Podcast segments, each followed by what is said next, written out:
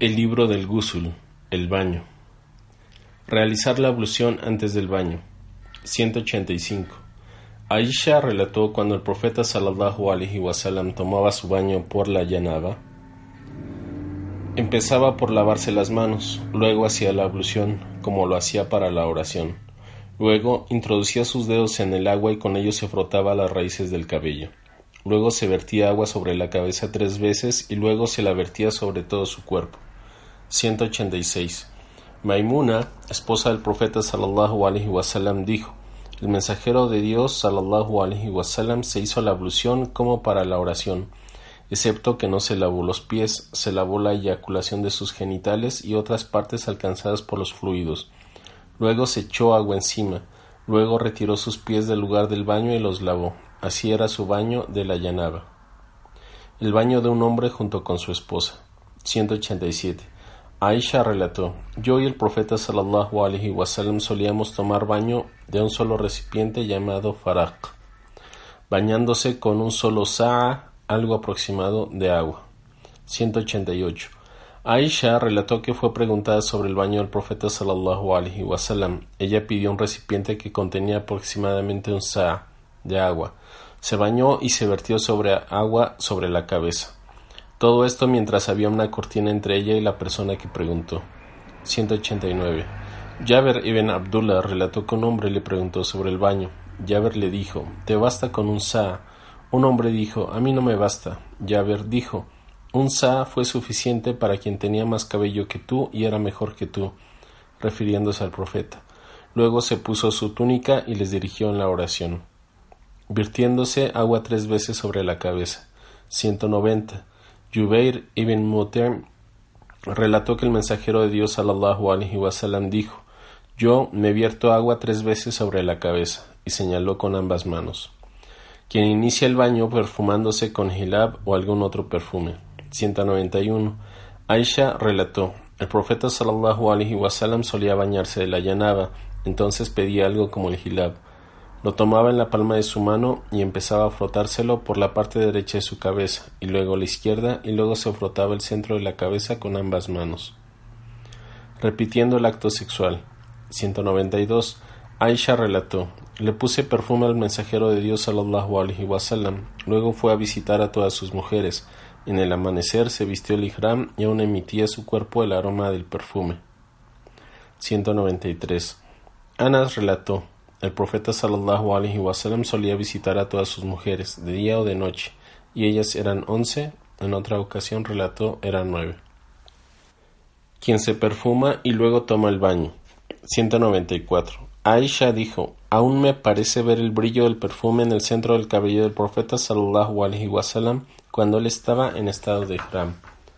Frotarse profundamente el cabello durante el baño. 195. Aisha dijo, cuando el mensajero de Dios sallallahu alaihi wasallam se bañaba por la llanaba, empezaba lavándose ambas manos, luego se hacía la ablución como para la oración, luego se frotaba la cabeza con sus dedos entre sus cabellos hasta que creía que el agua había alcanzado todo su cuero cabelludo, luego se echaba agua sobre su cabeza tres veces, luego se lavaba el resto de su cuerpo.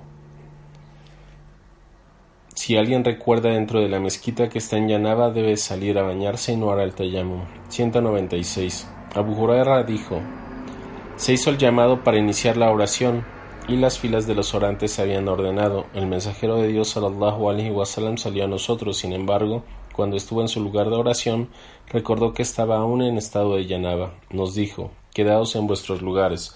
Luego fue a bañarse, después salió a nosotros con su cabeza goteando agua, pronunció el takbir y rezamos con él. Quien se baña desnudo en solitario. 197. Abu Huraira relató que el profeta sallallahu dijo: Las gentes de Israel solían bañarse desnudos y juntos, mirándose unos a otros. Sin embargo, Moisés se bañaba solo. Entonces los israelitas dijeron: Por Dios, lo que impide que Moisés se bañe con nosotros es que tiene una hernia escrotal. En una ocasión Moisés fue a bañarse y puso su ropa sobre una piedra.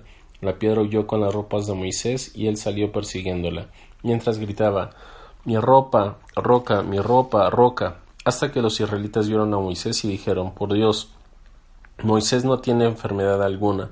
Moisés recuperó sus ropas y empezó a golpear a la piedra.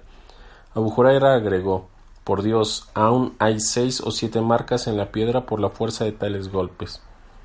198. Abu Huraira relató que el profeta sallallahu alaihi wasallam dijo: Mientras Ayub, Job, se bañaba desnudo, unos saltamontes de oro empezaron a caer sobre él. Ayub empezó a recolectarlos en su ropa. Entonces su señor le dijo: Ayub, ¿no te he dado ya suficiente para que no necesites recolectarlos? Ayub respondió: Sí, por tu glorioso poder, pero no puedo dejar de procurar tu bendición. Ponerse a cubierto de la gente durante el baño. 199. Hani bint Abi Talib relató: Fui ante el mensajero de Dios sallallahu alaihi wasallam el año de la conquista de Meca y le encontré tomando un baño mientras Fátima lo cubría. El profeta sallallahu alaihi wasallam preguntó: ¿Quién es? Respondí: Som Umhani. Soy Umhani sobre el sudor de quien está en Yanaba y que el creyente no se hace impuro.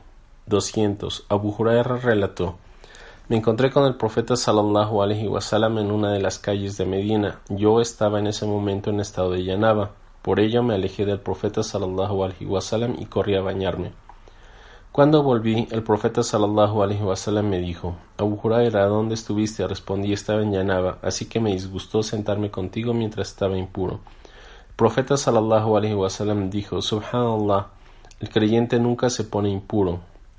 Creyentes, los asociadores son impureza. Que no se acerquen pues a la mezquita sagrada después de este año. Si teméis escasez, Dios os enriquecerá por favor suyo si quiere. Dios es omnisciente, sabio. Corán 9:28. Quien está en Yanaba puede dormirse si hace la ablución. 201. Omar ibn al-Hattab dijo: Pregunté al mensajero de Dios sallallahu alaihi wasallam, ¿puede uno de nosotros dormir estando en Yanaba? Él respondió sí, si hace la ablución. Puede dormir en Yanaba. Si hay contacto entre los genitales del hombre y la mujer. 202. Abu Huraira relató que el profeta sallallahu alaihi wasallam dijo: Cuando un hombre se sitúa entre los cuatro miembros de la mujer y se da la penetración, el baño se hace obligatorio.